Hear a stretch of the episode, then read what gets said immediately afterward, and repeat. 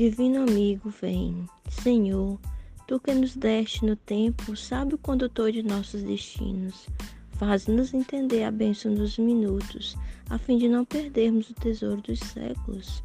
Porque o tempo, Senhor, guardando-nos a alma nos braços das horas incessantes, embora nos amadureça o entendimento, não nos ergues da terra ao encontro de ti, porque ele temos a hora do berço e a hora do túmulo, a hora de semear e a hora de colher, a hora de rir e a hora de chorar.